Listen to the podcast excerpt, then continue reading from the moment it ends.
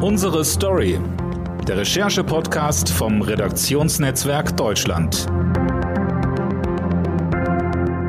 In Ägypten läuft seit dem 6. November die 27. Weltklimakonferenz. 34.000 Delegierte, Beobachter, Aktivisten und Journalisten aus fast 200 Staaten der Welt kommen im Badeort Sharm el-Sheikh zusammen, um über den Kampf gegen den Klimawandel zu verhandeln. Die Weltklimakonferenz sollte eigentlich am Freitag, also heute, in dem Moment, wo wir den Podcast aufnehmen, enden. Vermutlich wird sie aber länger gehen. Wir werden darüber sprechen. Wir werden darüber sprechen, was die Weltklimakonferenz überhaupt bringen kann und ob es vielleicht ein Fehler war, das Ganze in Ägypten zu veranstalten. Deshalb ist jetzt hier in unserer Story mein RD-Kollege und Redakteur Maximilian Arnhold zu Gast. Er beschäftigt sich mit Klimapolitik und ist der Host des Podcasts Klima und Wir. Hallo Maxi. Moin, ich freue mich, dass ich da sein kann. Ja, eigentlich, ähm, um mal so ein bisschen, äh, wir wollen ja mal so ein bisschen hinter die Kulissen blicken, ähm, ähm, hatten wir geplant, dass du äh, heute in Ägypten im Hotelzimmer sitzt, während wir den Podcast äh, aufnehmen, ähm, weil du fürs RND von der Klimakonferenz berichten wolltest. Du wolltest äh, Montag hin oder von Montag bis dann zum Ende der Konferenz die letzte Woche äh, mitnehmen, wo es ja dann um die ganzen spannenden Abschlussverhandlungen sozusagen geht. Jetzt hast du mir am Montagmorgen geschrieben, dass du nicht in Ägypten bist und äh, stehst jetzt bei uns in Hannover im Podcast-Studio. Äh, warum bist du nicht in Ägypten? Erklär doch mal. Ja, weil unvorhergesehene Dinge passiert sind und zwar in allerletzter Minute. Ich saß am Freitagabend hier noch im Dienst, hatte die letzten Vorbereitungen getroffen, wollte gerade den Laptop runterklappen und dann ploppte eine unscheinbare E-Mail auf, wirklich so um 17.59 Uhr ungefähr, wenige Stunden vor dem Abflug. Und er hieß es, und in der hieß es dann, sehr geehrter Herr Arnhold, es tut uns leid, aber Ihre Buchung wird leider pro Nacht um 500 Euro teurer. Ja, also sprich, die Gesamtkosten der Reise hätten sich in allerletzter Sekunde mal eben vervierfacht oder noch mehr. Und das ist eben eine Anordnung der ägyptischen Regierung gewesen, die gesagt haben, hey, die gebuchten Hotels in Sharm el-Sheikh, das ist ja auch ein absoluter Touristenort, wir legen da jetzt einfach mal einen hübschen Aufpreis drauf, damit die NGOs, berichterstattenden Journalisten und so weiter es besonders schwer haben oder im Zweifel auch gar nicht kommen können. Also zur Erklärung, du hattest alles weit genug im Voraus gebucht. Du hattest einen Flug, du hattest ja. ein Hotel mit einer festen Buchungsbestätigung. Alles ja, super. Ja. Auch, auch die und Akkreditierung von Seiten der UN und das Visa war natürlich seit Monaten im Voraus geklärt. Und dann hat jetzt das Hotel einfach gesagt, wir nehmen jetzt mal eben 500 Euro mehr pro Nacht und die können da aber wahrscheinlich, wie du sagst, nichts für, sondern das ist eine Anordnung der Regierung, die den genau. Gipfel veranstaltet. Was ist, was ist das denn bitte? Ja, das ist, äh, das ist ein Weg, um kritische Stimmen von der Konferenz fernzuhalten, würde ich sagen.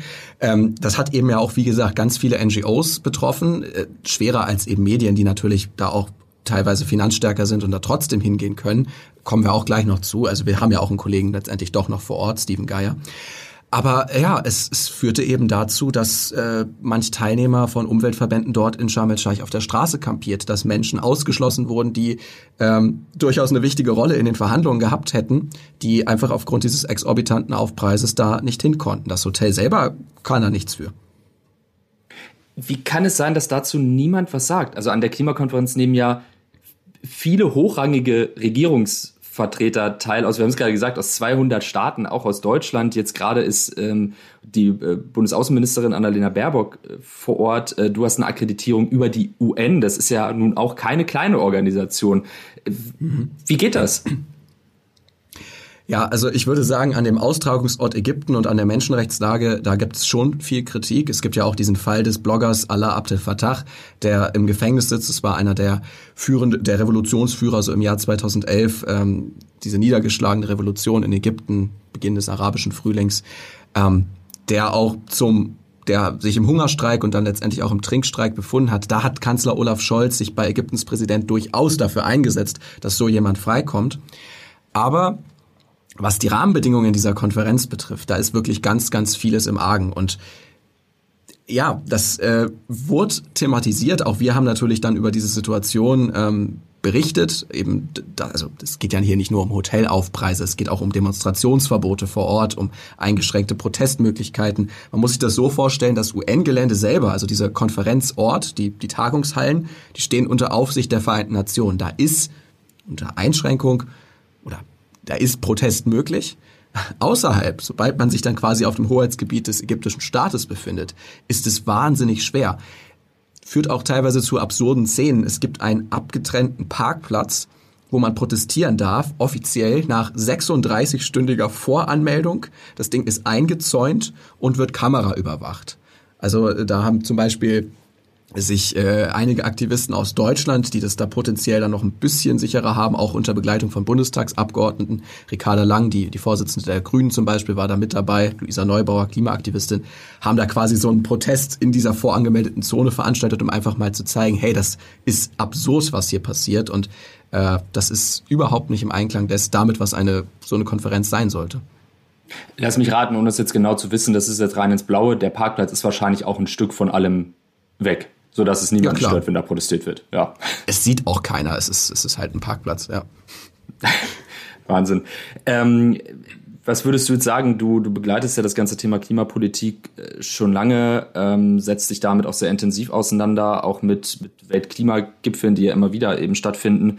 Ähm, wirft das einen Schatten auf das Ganze, all diese Probleme, die ja da jetzt drumherum ähm, stattfinden? Oder ist das einfach nur ein, ja ein weiterer weltweiter Trend. Es gab ja jetzt Fußball-WM in Katar, ähm, asiatische Winterspiele in der Wüste von Saudi-Arabien, ähm, jetzt der Weltklimagipfel in Ägypten. Wie kann, sich, wie kann man sich das erklären?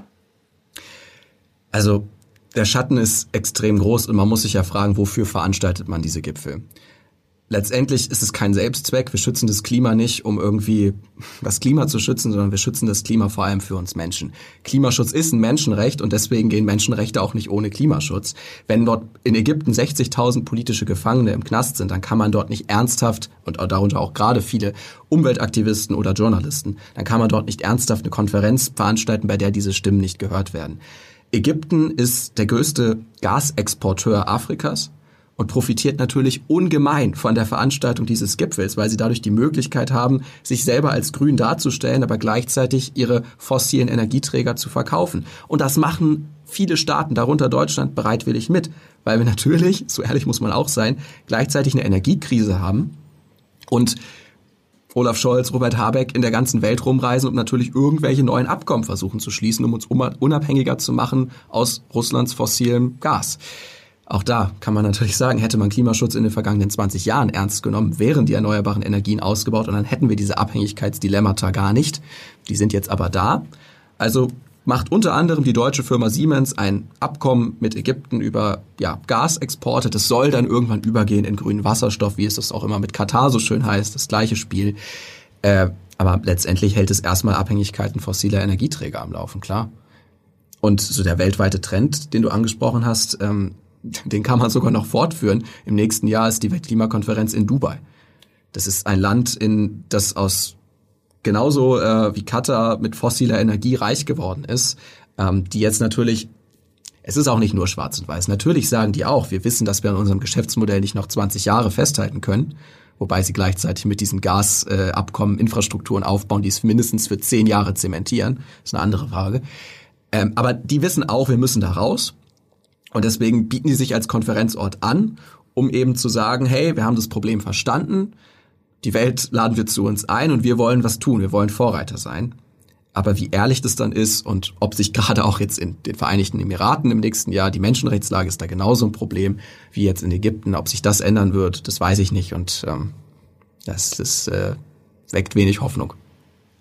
Ja, da kommen dann wieder diese beiden Begriffe Sportwashing und Greenwashing äh, ins Spiel. Also ähm, ich hole mir solche Konferenzen ins Land, um damit mein, mein Image äh, zu verbessern, was das Thema Klima-Umweltschutz angeht, oder ich hole mir große Sportveranstaltungen in mein Land, äh, um darüber äh, mein Image zu verbessern. Aber lass uns mal trotz all dieser Schwierigkeiten auf die Konferenz blicken, denn die, die läuft ja.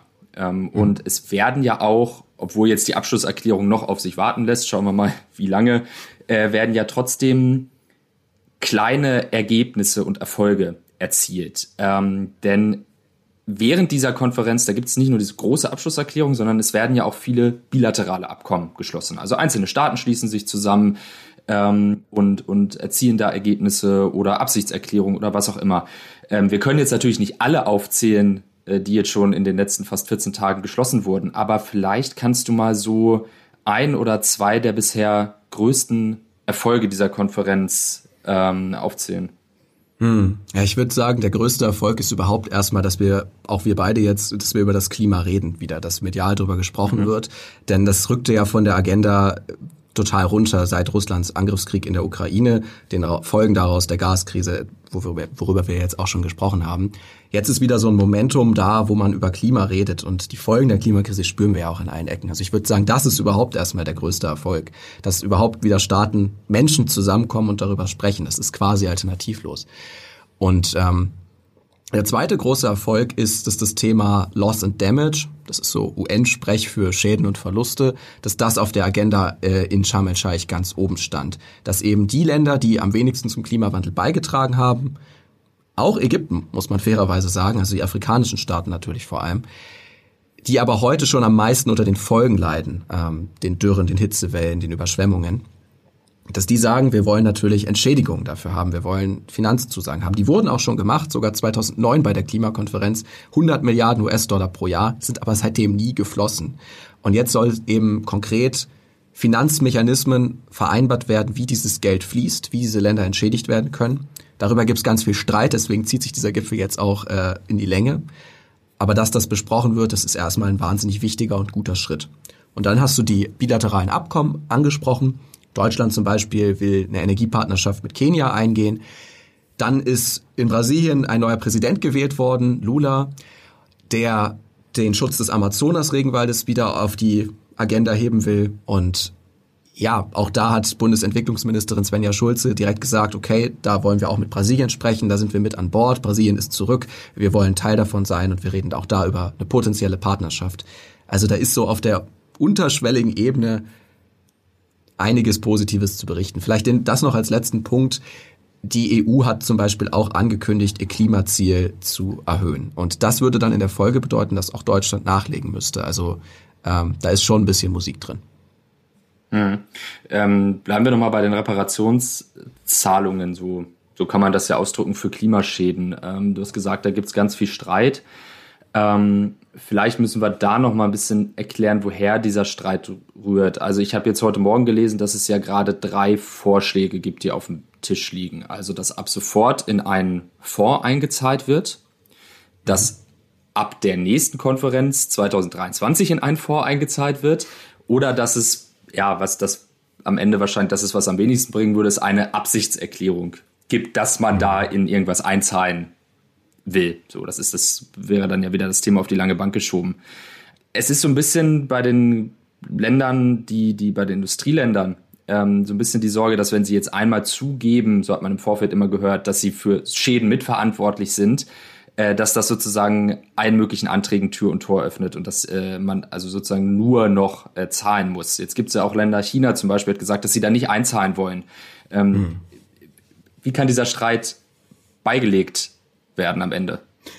Ja, ich fürchte, eine Patentlösung dafür habe ich auch nicht, sonst wäre es, glaube ich, wirklich gut, wenn ich zu COP gereist wäre.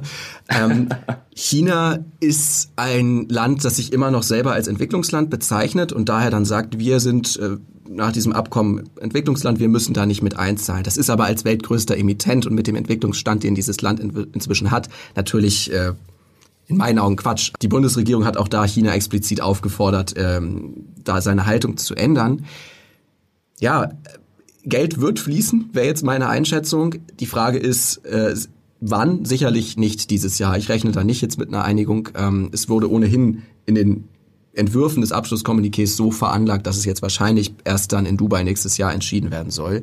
Du hast ja die unterschiedlichen Modelle auch gerade vorgestellt. Ähm, letztendlich scheuen sich die Industrieländer natürlich dazu zu sagen, ja klar, wir sind historisch für den Klimawandel verantwortlich, was sie de facto sind, weil man dann juristisch haftbar würde und mit Klagen potenziell überzogen würde und du hast das Szenario ja beschrieben, dann in den nächsten Jahren, Jahrzehnten wahnsinnig Unmengen an Geldsummen zahlen müsste. Ich glaube aber, dass viele Länder, auch gerade Deutschland, äh, eigentlich wissen, dass wir das sowieso tun müssen, weil diese Verantwortung ist ja nicht weg, nur weil man nicht juristisch haftbar gemacht wird.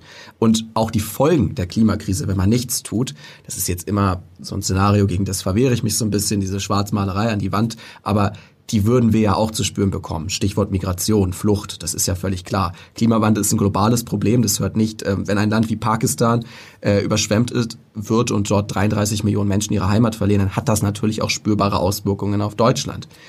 Ja. Ähm, man sieht an dieser an diesem Streitpunkt ähm, eine Sache, und zwar, dass bei so einer großen Konferenz so unfassbar unterschiedliche Interessen aufeinander prallen. Das, was ja immer wieder dafür sorgt, dass sich so Abschlusserklärungen verzögern oder am Ende auch so extrem schwammig und eigentlich nichtssagend sind. Denn wir haben auf der einen Seite ähm, Industriestaaten, die natürlich ihren Reichtum und ihre Wirtschaft schützen wollen. So, und auf der anderen Seite haben wir aber zum Beispiel kleine Inselstaaten im Pazifik, die vor der berechtigten Sorge stehen, dass ihr Land bald wortwörtlich im Meer versinkt. Also, dass, mhm. wenn es so weitergeht, das Land nicht mehr existent ist irgendwann. Ja, sehr bald, ja. Ist das am Ende vielleicht auch ein Problem von so großen Gipfeln? Auf jeden Fall. Wenn sich 200 Länder treffen und am Ende Einstimmigkeit herrschen soll, dann führt das am Ende immer dazu, dass der Bremser bestimmt. Das ist ja logisch. Das, das ist ja in, der, in dieser Struktur der Klimakonferenzen verankert. Deswegen drücken sie sich am Ende auch immer um diese klaren Formulierungen in den Abschlusserklärungen. Wir wissen ja eigentlich sehr genau, was gegen die Klimakrise hilft, nämlich keine fossilen Energien zu verbrennen, kein Kohle, kein Öl, kein Gas. Aber genau dieser Ausstieg, der wird jetzt in der aktuell verhandelten Abschlusserklärung verzögert, falls der da überhaupt je reingeschrieben wird. In Glasgow letztes Jahr hat man den, den Ausstieg, da hat man zum ersten Mal Face Out Coal reingeschrieben, also aus der Kohle erstmals aussteigen. Das wurde in letzter Sekunde verwässert von China und Indien zu Face Down Coal, was ja ein Unterschied ist, also schrittweise, langsam, irgendwie runterfahren, mhm. aber nicht aussteigen. Und ja, am Ende, was ist da die Lösung? Also die kleinen pazifischen Inselstaaten, ähm, Schwell- und Entwicklungsländer, die haben halt auch einfach zahlenmäßig keine Mehrheit. Die deutsche Delegation ist die drittgrößte bei der COP27 zum Beispiel. Es führt aber dazu, dass wir uns Gedanken darüber machen müssen, wie kann diese Dynamik trotzdem entfacht werden, wie kann das Ganze Wirkung erzielen. Und da gibt es Lösungen. Zum Beispiel, Olaf Scholz spricht von seinem Klimaclub. Das hat mir zum Beispiel auch der Klimawissenschaftler Mojib Latif im Podcast erzählt, dass es eine Allianz der Willigen braucht. Dass einfach die Staaten, die wirklich vorangehen wollen, sich zusammentun und eben untereinander Abkommen schließen oder Clubs vereinbaren und sich dann aber auch dran halten.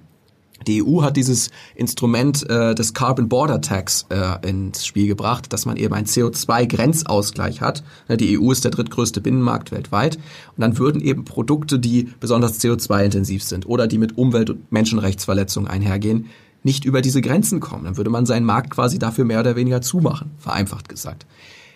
Das sind alles Möglichkeiten, die gibt es. Kurze Antwort ist, die Willigen müssen vorangehen und die Schwächeren, die Inselstaaten, aber auch die Menschen aus den meist betroffenen Gebieten, aus dem globalen Süden, müssen ihre Stimmen hörbar machen. Und das ist das zentrale Problem bei dieser COP27, dass eben gerade diese Menschen nicht hörbar sind. Es ist weniger ein Problem, wenn ich jetzt als Journalist aus Deutschland dort nicht hinkommen kann. Wir hatten ja auch unseren Kollegen Steven Geier immerhin noch vor Ort jetzt für die letzten drei Tage. Es ist vielmehr ein Problem, wenn Klimaaktivistinnen aus Uganda, aus Südafrika oder aus Ägypten selber es nicht zu diesem Gipfel schaffen, weil diese Stimmen diejenigen sind, die wirklich Veränderungen bringen. Äh, du beobachtest für das RND die Klimapolitik schon lange. Du machst einen eigenen Podcast dazu und du bist auch in Journalistennetzwerken zu dem Thema aktiv.